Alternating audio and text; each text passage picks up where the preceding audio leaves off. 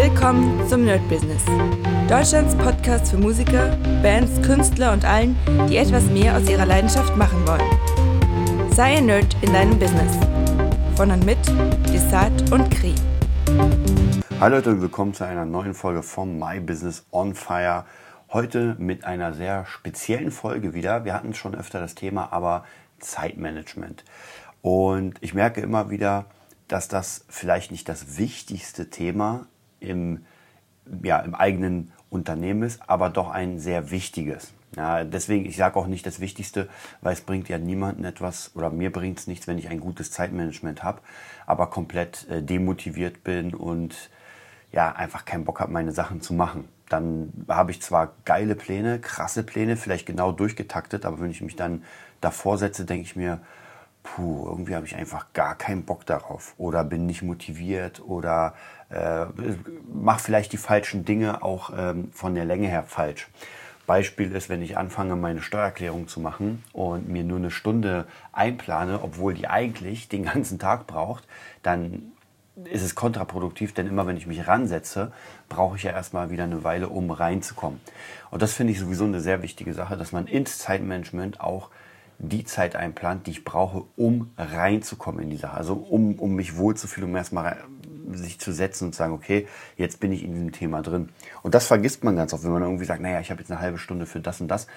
Manchmal, also bei schnellen Aufgaben brauche ich vielleicht fünf Minuten bis zehn Minuten, um reinzukommen. Aber gerade bei sowas wie Producing oder äh, oder hier Webseitenbau, da brauche ich einfach eine Weile, um mich erstmal umzuschauen, erstmal zu gucken, okay, wo bin ich, was mache ich da. Genauso ist oder genauso wichtig ist dann die Ortsplanung, dass ich sage, okay, ähm, ich mache diese Sache an diesem Ort, weil es da einfach besser funktioniert und die andere Sache mache ich an dem anderen Ort. Ja, auch hier klassisches Beispiel, das Producing. Das Producing kann ich eigentlich nur in dem Sinne bei mir machen, weil ich einfach hier die ganzen Tools habe. Aber ähm, ich kann auch mit kleineren, abgespeckten Tools zumindest Sessions machen, die so mehr in Richtung Kreativität gehen. Ja, wo ich sage, okay, ich habe jetzt einfach Bock, ein bisschen kreativ zu sein. Ich will gar nicht das perfekt mischen. Ich muss einfach irgendwie, und das kann überall. Das, ich kann mein iPad mitnehmen mit den Kopfhörern, kann auf den Berg gehen und da einfach irgendwas komponieren und mich da ein bisschen äh, ja, von, der, von der Ortschaft äh, beeinflussen lassen. Steuererklärung, ja, kann ich auch in einem Café machen ist vielleicht ein bisschen schwierig, das mache ich immer gerne zu Hause. Also so braucht man nicht nur das Time-Management, sondern man muss auch gucken, wo man es macht. Also sozusagen das Room-Management. Und das zusammen gekoppelt ergibt erstmal eine wichtige Komponente. Deswegen auch immer, wenn ihr irgendwie eine Aufgabe habt oder auch länger eine Aufgabe habt, dann überlegt, wo könnte ich die am besten machen, wo macht mir es Spaß, an dieser Aufgabe zu sitzen. Ja, und es kann immer sein, dass man sagt, diese Sache kann ich hier machen, die andere kann ich da machen oder das funktioniert hier, das andere funktioniert da besser. Bei mir war das so, als ich ähm, mein erstes Buch geschrieben habe, das sechs Wochen Mastermind Gitar Coaching, das hatte ich ja schon drei Jahre in der Schublade. Also es war ja schon da mit allen möglichen Ideen und so weiter. Und ich habe es aber nie zu Ende gebracht, weil irgendwann habe ich gemerkt, so die Motivation war weg. Dann habe ich einen Kurs gemacht zu diesem Thema und innerhalb von zwei Wochen hatte ich das Ding dann fertig. Warum? Weil auch die Person, ich weiß nicht mehr wie er hieß, in dem Kurs hat gesagt, ey, manchmal hat man eine Blockade und man muss einfach den Ort verlassen, wo man sonst immer ist. Gesagt, getan. Ich bin einfach zum Büro meines Dads gegangen, Architekturbüro. Da war gar nichts, was ich irgendwie ablenken konnte. Und da habe ich mir meine ganzen Sachen genommen, habe mich an seinen äh, Schreibtisch gesetzt, habe mich da sozusagen zwei Wochen einquartiert und hatte nichts anderes. Also ich konnte da wirklich nur das machen. Und das war wirklich das Beste, was mir passieren konnte. Und deswegen versuche ich immer wieder bei bestimmten Arbeiten zu sagen, nee, die mache ich jetzt nicht in meinem Büro, in meinem Studio.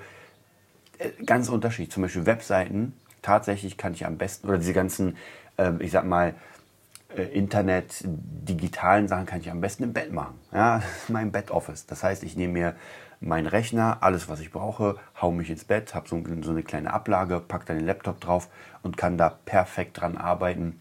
Nicht die ganze Zeit, irgendwann ist man auch durch, wenn man die ganze Zeit so komisch rumliegt. Aber ähm, das ist sehr gut. Ja, das kann ich zum Beispiel nicht beim Produzieren. Also im Bett produzieren geht gar nicht. Da bin ich null kreativ. Da muss ich entweder halt in meinem Studio oder in anderen Studios oder vielleicht auch draußen im Park, wo ich mir einfach meine Kopfhörer mitnehme. Ja, das funktioniert da ganz gut. Was früher sehr, sehr gut funktioniert hat, auch war, ich war oft bei Starbucks oder bei anderen Cafés und habe mich da auch sozusagen für den Tag einquartiert, Kaffee geholt.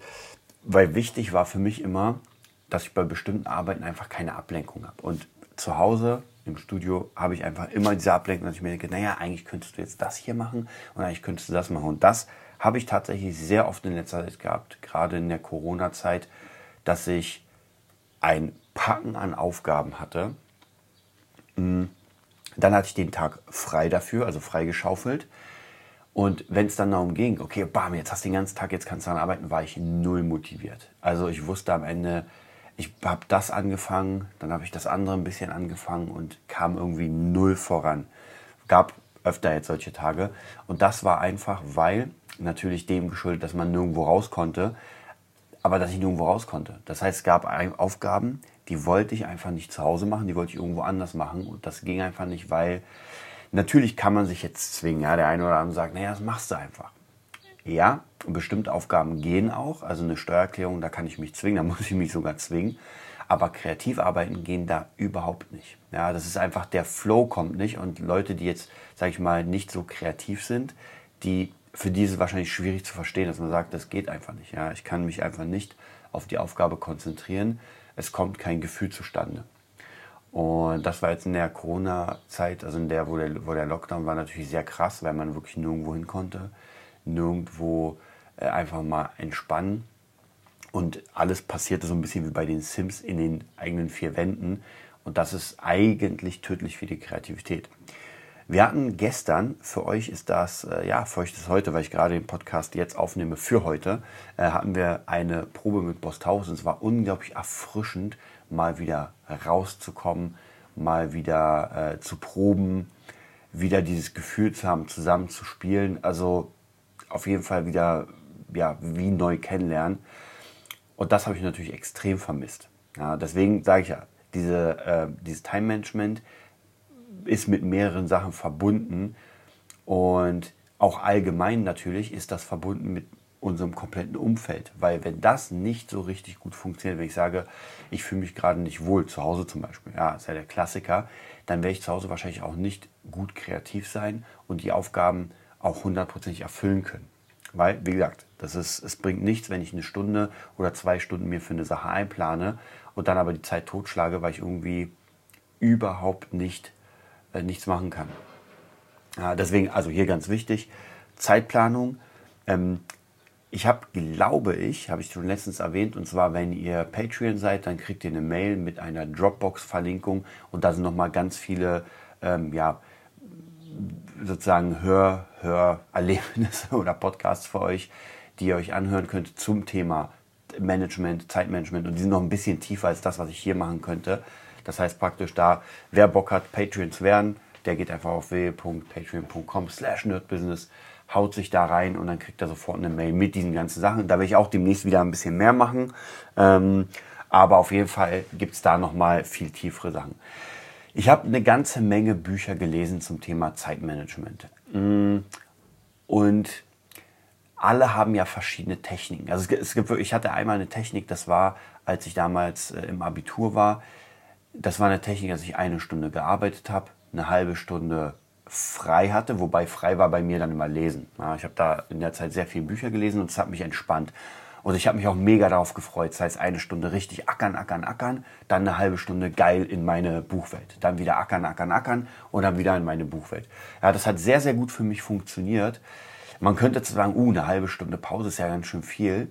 Aber auch hier, es bringt mir nichts, wenn ich drei Stunden durchacker und davon aber irgendwie zwei Stunden sowieso Müll sind, weil ich mich nicht mehr konzentrieren kann. Dann lieber eine Stunde richtig hoch motiviert sein dann eine geile Pause, wo ich mich wirklich auf die Pause auch freue, die genießen kann und dann wieder weiterarbeite. Und irgendwann, das habe ich damals gemerkt, entsteht so ein richtig geiler Workflow. Zumindest das, damals hat das funktioniert.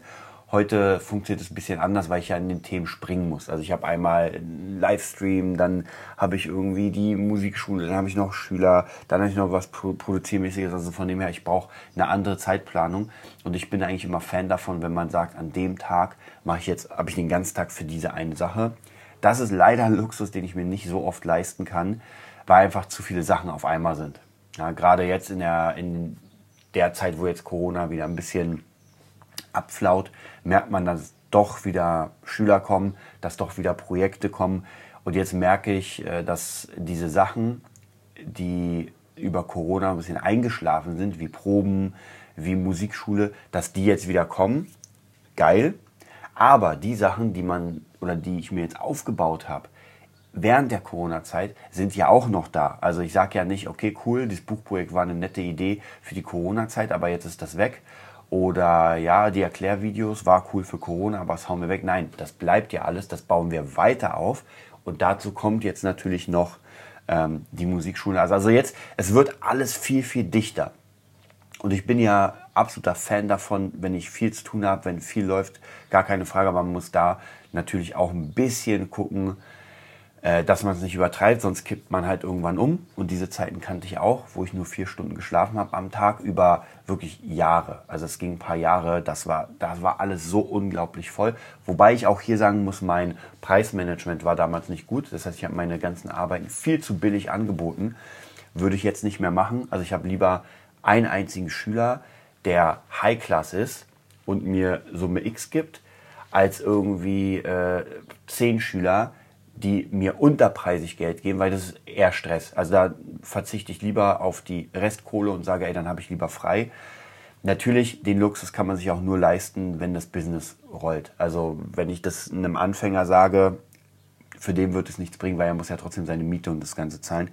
Auch hier ist es ganz wichtig, mh, sich zumindest so einen kleinen, so einen kleinen Wattebausch aufzubauen. Ähm, wo man, wo man sich reinfallen lassen kann, falls was ist. Also was ich damit meine, ist einfach ein bisschen Kohle auf der Seite, wo man sagt, ey, im schlimmsten Fall der Fälle, und den hatten wir, ja, man muss ja, man darf ja nicht vergessen, dass gerade der erste Lockdown letztes Jahr, das war genau das. Das war das Schlimmste, was hätte passieren können, dass man sagt, ich darf jetzt nicht mehr arbeiten. Und es ist alles erstmal weg. Natürlich kann ich mich jetzt irgendwie versuchen, auf den Staat zu verlassen. Naja, der gibt mir schon irgendwie Kohle. Hat aber nicht so gut funktioniert, wie man sieht. Also von dem her immer selbst was auf der Seite haben. Immer irgendwie, ähm, ich sag mal, in irgendeinem kleinen Fach oder unter dem Kopfkissen. Keine also es hängt so ein bisschen davon ab. Ähm, man sagt ja mal so drei Monate sollte man unter seinem Kopfkissen haben. Ich dachte mir immer so, als ich das gehört habe, naja, aber diese drei Monate könnte ich doch eigentlich auch investieren in etwas, weil das ist ja Kohle, die dann rumliegt und nicht arbeitet. Das stimmt, aber trotzdem braucht man das. Also da braucht man gar nicht drüber reden, weil es kann ja immer was passieren. Es kann sein, dass ich mir irgendwie einen Unfall oder ich kann irgendwas nicht. Irgendwas kann immer passieren. Und wenn ich dann nämlich nichts auf dem Konto habe, dann habe ich den riesen Stress, weil dann muss ich schaffen, in dem Monat irgendwie meine Miete zusammenzubekommen oder fürs Essen. Und dann bin ich unter Stress. Und unter Stress kreativ sein ist schon mal ganz, ganz schlecht. Ja, man braucht einen gewissen Druck, das glaube ich schon. Aber dieser ganz krasse Stress, äh, wo man sagt, naja, ich muss jetzt, ich werde jetzt mal mein Album aufnehmen, damit ich das promote und dann damit Geld mache, um meine Miete zu bezahlen, das wird in einem Monat schon mal nicht funktionieren. Also mein Tipp ist immer, nicht alles ausgeben, immer ein bisschen Kohle übrig haben. Und ich kenne genug Leute, die das so ein bisschen stiefmütterlich behandeln. Mittlerweile, ich glaube, das habe ich auch gemacht damals. Ja, ich habe ja alles investiert, immer wenn ein bisschen Kohle da war. Oh, krass, jetzt muss ich mir das holen und das holen. Aber es ist schwierig, weil es kann, wie gesagt, dann kommt halt irgendwie so ein Fall und ich muss dann alles wieder verkaufen. Und das hatte ich auch schon mal gehabt, dass ich mir einfach viele Sachen gekauft habe, wirklich auf einem, auf dem Zahnfleisch war. Und dann, ja, haben ein paar Schüler hier aufgehört, dann der Gig und der Gig ging nicht, dann und dann irgendwann hatte ich auf einmal gemerkt, so scheiße, von dem, was ich eigentlich hatte an Jobs, ja, bestes Beispiel ist natürlich wieder Corona, ähm, alle Jobs, die dann da waren, die man irgendwie sich, ähm, wie soll ich sagen, die man sich irgendwie erbaut hat, so, so dieses Management, auch das Geldmanagement, war auf einmal weg. Und bei mir war das gerade am Anfang von Corona ziemlich krass, weil das Jahr war ja auch mit Bosthaus durchgeplant. Das heißt, die Kohle war ja in Klammern sicher. Ja, jetzt weiß ich, nichts ist sicher, außer die Steuer und der Tod. Aber ich habe mir, währenddessen habe ich ja meine Ausbildung zum Produzenten, habe ich ja angefangen sozusagen. Also ich habe das, glaube ich, im März gemacht, wo genau der erste Lockdown kam, so in der Richtung. Ich weiß noch genau, wir haben uns irgendwie zwei oder, ich habe sogar nur einmal getroffen und dann wurde es alles auf online verlegt. Äh, war echt krass, also da war komplett tot. Und ich musste aber die Kohle trotzdem bezahlen. Und das waren rund, ich sag mal, rund 3000 Euro. Und normalerweise wusste ich genau, ey, gar kein Problem, sonst hätte ich es ja nicht gemacht, gar kein Problem, die 3000 Euro verdienst du jetzt in dem Jahr. Ne? Ja, und auf einmal war nichts. Keine Kohle, alles zu und die Leute wollten trotzdem bezahlt werden. Also deswegen sage ich ja, das sind halt immer diese Fälle, wo man sagt, ey, eigentlich kann das ja gar nicht passieren. Aber es ist passiert. Und viele Musiker, gerade Künstler, sind ja sowieso immer auf so einem äh, Level, hm, naja, jetzt muss ich, jetzt, jetzt ist einfach keine Kohle da. Ähm, und das Problem ist halt, dass die wenigsten Künstler tatsächlich diesen Podcast hier hören oder überhaupt äh, Business-Podcasts. Und da kann ich wirklich aus ganz krasser äh, 17-jähriger Erfahrung sprechen. Wobei, sagen wir, sagen wir mal 10-jährige Erfahrung. Wir sagen mal, sieben Jahre habe ich einfach nur geübt. Und zehn Jahre habe ich das Ganze drumherum mitbekommen. Und das ist einfach ein sehr, sehr schlechter Weg. Ähm, für, für Künstler, wie gesagt, jetzt in meinem Fall eher Musiker, aber bei Künstlern allgemein, die ich auch kennengelernt habe, war das immer, dass das Geldmanagement, sage ich mal, äh, das gab es nicht.